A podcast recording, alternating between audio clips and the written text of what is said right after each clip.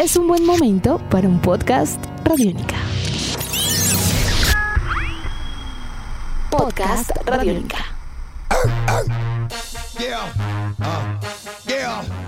Amigos de Radiónica, sean bienvenidos a una nueva entrega de En Descarga Radiónica, este podcast donde nos encanta charlar con ustedes acerca de cine, televisión, cómics, videojuegos y mucho más. Recuerden que En Descarga Radiónica para este año 2018 también lo pueden escuchar de lunes a jueves a partir de las 11 de la noche a través de todas nuestras frecuencias y también en el www.radionica.rocks.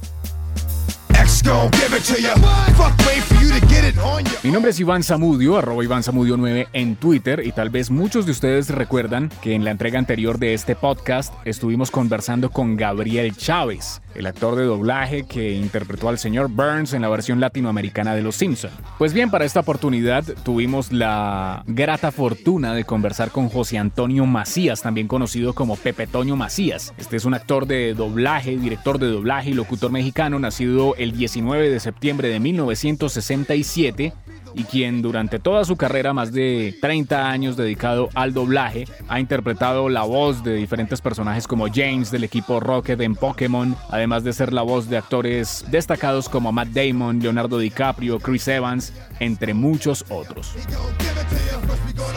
¡Somos nosotros! ¿Quién? Robamos las rocas sin ningún problema. Para proteger al mundo de la devastación. Y unir a los pueblos dentro de nuestra nación. Para denunciar los males de la verdad y el amor. Y extender nuestro reino hasta Cali, Colombia. ¡Jesse! Y mememes.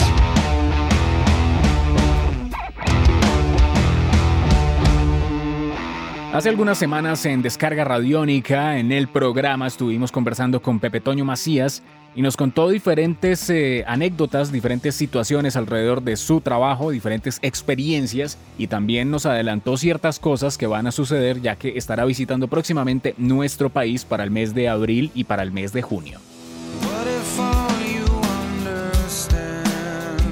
Así que la primera pregunta para Pepe Toño Macías fue sobre sus orígenes. ¿Cómo es que arranca toda esta historia dentro del mundo del doblaje y la locución?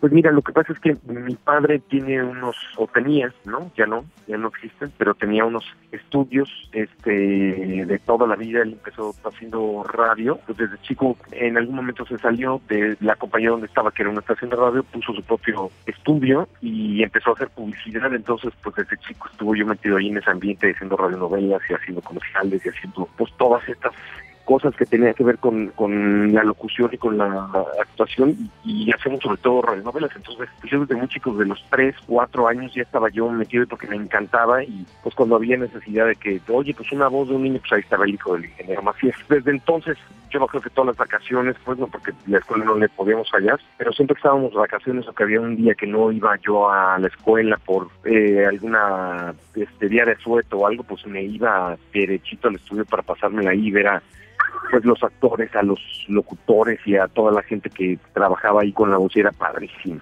¿Y por qué quieres asesinarme? No, yo no quiero asesinarte. ¿Qué es lo que haría sin ti? ¿Volver a robarle a los mafiosos? No, no. No.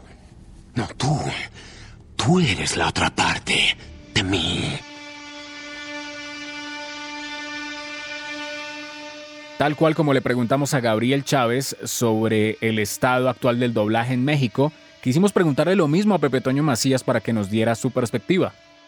Mira, eh, en realidad yo creo que está pasando como por un buen como por un buen momento. La verdad es que estamos atascados aquí siempre como de trabajo y hay lugares donde igual que en México hay lugares donde hacemos las cosas muy bien y hay lugares donde hacen las cosas con las patas, ¿no? Este, pero pues te puedo decir que hay muchísimo trabajo porque ya sabes que hay una compañía que acaba de salir. La verdad es que no conozco muchos de los estudios a donde van porque en realidad trabajo solamente como los más importantes y todos los demás son así como pues estuditos de esos que van saliendo y que van conectando ahí con clientes está pasando por un buen momento, sin embargo, pues esta onda de de repente de abaratar los costos, pues no nos beneficia, ¿no? Este, como a ninguna parte, pues porque de repente en vez de los precios ir hacia arriba, pues o se mantienen o van a la baja con la aparición de estudios ahí, este, nosotros les decimos aquí pedorritos, pues que, hacen el trabajo con las patas y no solamente demeritan el trabajo tan que de repente hacemos eh, o que nos tiene caracterizados a los mexicanos, sino pues de repente nos, ponen la torre porque pues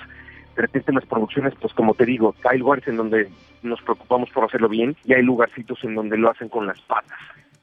Digo que por eso salen también estos estudios chiquititos, ¿no? Y ver los estudios realmente grandes y pues tienen, están atiborrados de, de chamba, pues. Entonces sí, definitivamente tiene que ver toda esta industria, no solo de Netflix, sino de todas estas plataformas que de repente pues tienen ya, no solamente en sus canales, este, la opción del original, sino también pues la opción en varios idiomas, pues, ¿no? Ya no encuentras solamente un idioma o dos, de repente encuentras pues, cualquier cantidad ahí de idiomas en donde puedes ver tú una película, ¿no? Skipper. ¿No deberíamos decirles que el bote no tiene gasolina? Nah. Sonrían y saluden, muchachos. Sonrían y saluden. Quiero mover el bote, quiero mover el bote, quiero mover el bote. ¿Le gusta? Aparte de eso, le preguntamos cuáles son las responsabilidades de ser director de doblaje. Pues mira, en, realidad es una cosa muy muy cosa porque de repente la gente creería pues no que tenemos como el tiempo suficiente como para hacer una película como directores, sin embargo, pues las cosas están tan apresuradas, tan aceleradas que de repente cuando nos cae un proyecto en la mano y de ahí que de repente las cosas que cuando salen bien este nos felicitan porque pues no tenemos tiempo de sentarnos con la gente ni siquiera con los actores, pues no y por cuestiones de seguridad que sería padrísimo que los actores principales pudieran ver la película igual que el que el director, sin embargo, pues no nos pasa por cuestiones de seguridad, porque de repente pues no hay no hay manera, ¿no? De, de sacar el material o es- tiene tanta seguridad que pues no no se pueden hacer copias ni nada. Es una gran responsabilidad tener un material así. Hay incluso compañías que, que el- el- la película ni siquiera puede salir del, del estudio, entonces hay que ir al estudio y ver la película este, justamente ahí. Entonces se vuelve como un poco más complicado y menos pues para que le vean los actores que son principales y poder platicar un poquito como del, del una estructura pues de, de personaje. Entonces generalmente nosotros como directores la vemos, eh, estudiamos a los personajes, también de repente pues no tenemos tanto tiempo como para verla porque también de repente nos llegan como muy encima el material o el material es muy preliminar. Preliminar me refiero a que de repente nos llega una película que no está terminada, ¿no? O que vemos este solamente gráficos o alguna vez me ha, ha tocado que ni siquiera tenemos una pantalla y que nos vamos con, con puro sonido o de repente están storyboards o de repente cambia toda la película porque nos llega, si nos llega en un preliminar uno o en un preliminar dos, pues es, está, está muy incipiente, pues apenas están arreglando, terminando de arreglar la, la película, entonces pues no hay manera como de que ha- hagamos una estructura con cada uno de los de los personajes, pues y olvídate, o sea, pasando los los los, los más importantes, los estelares, los demás no pues no no hay manera de que de que sepan cuáles son las características del personaje hasta que no nos sentamos con, con ellos, ya que estamos en la película, ya que estamos en los días en que tenemos que hacer la película y nosotros si es que hay una carta creativa eh, les podamos contar pues de qué va la película, este, de qué tipo de voz necesitamos, obviamente que nosotros ya hicimos un cast, a lo mejor ya se hicieron pruebas de voz, este, ya a lo mejor ya el cliente lo escogió, obviamente con estas especificaciones que nos piden en una carta creativa, pero ya más específicamente cuando estamos aquí ya lo platicamos como un poco más, pero esa plática, ¿qué te gusta que nos pueda llevar? A lo mucho 15, 20 minutos si es que el personaje está este, como tan, tan complicado como para llevarnos ese tiempo. Entonces, pues imagínate 20 minutos, ¿no? A lo que están acostumbrados ella, obviamente hay una gran diferencia y hay un abismo, ¿no? En cuanto a, a- los actores y el director que hacen una película como tal y, que son los actores que están eh, viviendo la película y el director dirigiéndolos ahí en los sets y en, y en todos estos lugares. Entonces, pues se vuelve, se vuelve algo este, que lo tienes que hacer ahí como, como lo más rápido posible, pues porque no hay tiempos. El dinero no solo te compra una mejor vida, mejor comida, mejores autos y mejores viejas. También te vuelve una mejor persona. Puedes ser generoso con la iglesia o el partido político de tu predilección. Puedes salvar animales en peligro de extinción con dinero.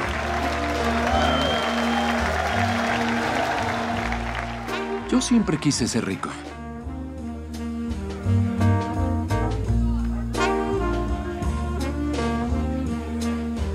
Aparte de eso, le preguntamos cuáles son las responsabilidades de doblar a estos actores de Hollywood.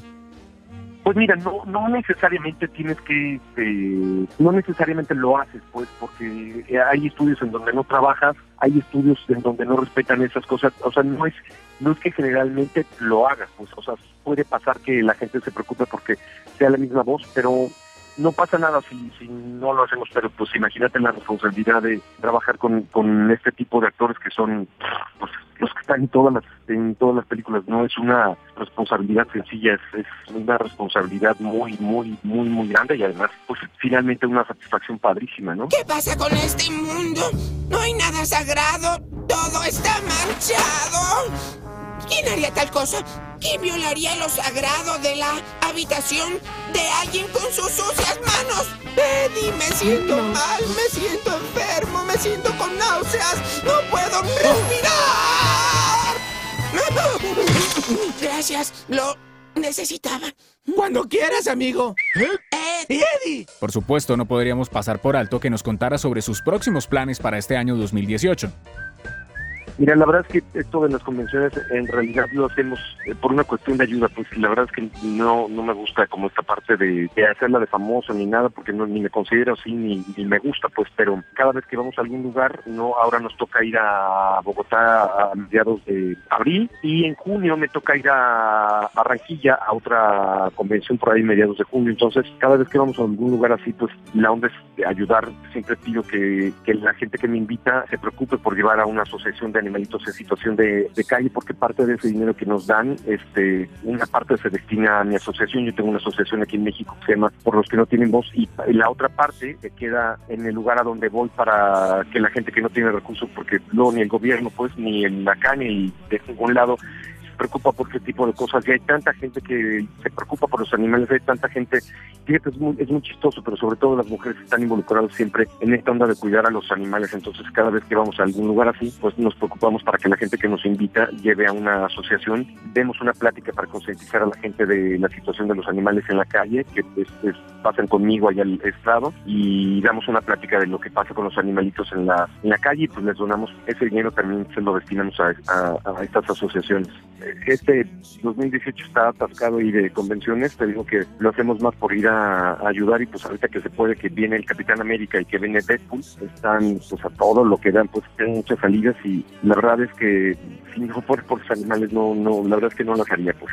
Vienen muchas películas, hay algunas que no puedo como comentar, pero por ejemplo, este está Deadpool, está Capitán América, viene por ahí al final de una película que vamos a dirigir con Will Smith y Tom Holland, viene por ahí otra película que se Malditas, viene también creo que alguna otra como de Iron Man, pues viene Misión Imposible 6 también, siempre estamos así hasta el, hasta el pues de, de chamba y no solo eso, pues de repente aquí la locución comercial también este pues la tenemos hasta el tope. Leslie, eres de los güeyes más chidos y cool con los que me he topado. Eres listo, gracioso y todo el mundo te ama.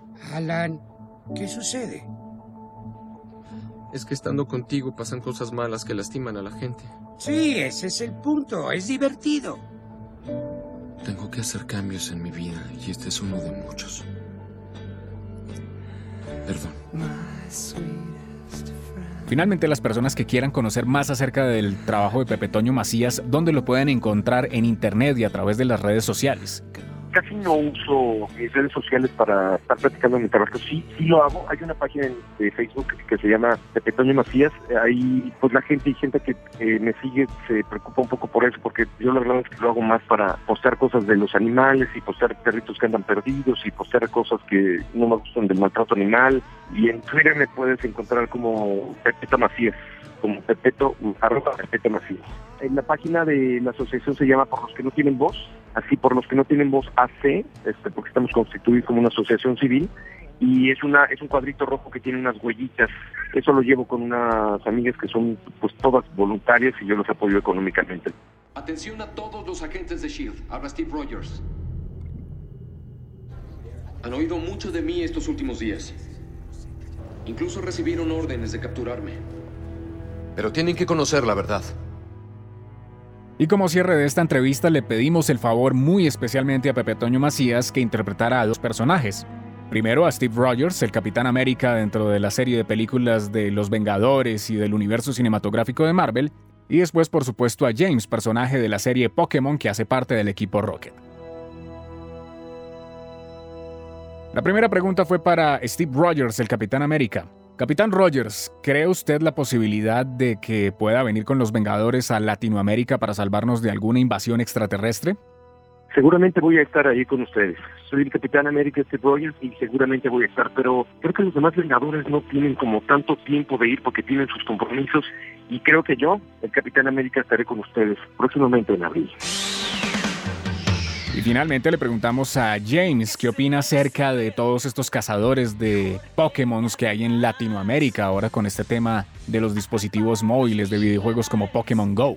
La verdad es que me encanta la idea, pero lo que no me gusta es que no hemos encontrado a la maldita rata cookie esa que anda por ahí suelta y que no me ayudan tampoco a encontrarla. Entonces, me encantaría que la gente de Latinoamérica se preocupara por encontrar a la rata cookie, que me la pasara, pues, porque yo no he pedido con mi equipo Rocket. Casi la hacíamos.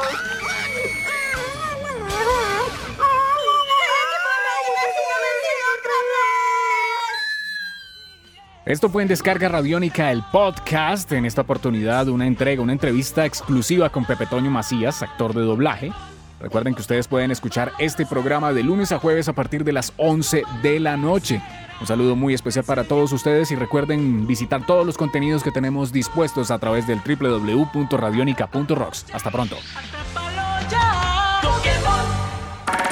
Nuestros podcasts están en radionica.rocks, en iTunes, en RTVC Play y en nuestra app Radionica para Android y iPhone. Podcast Radionica.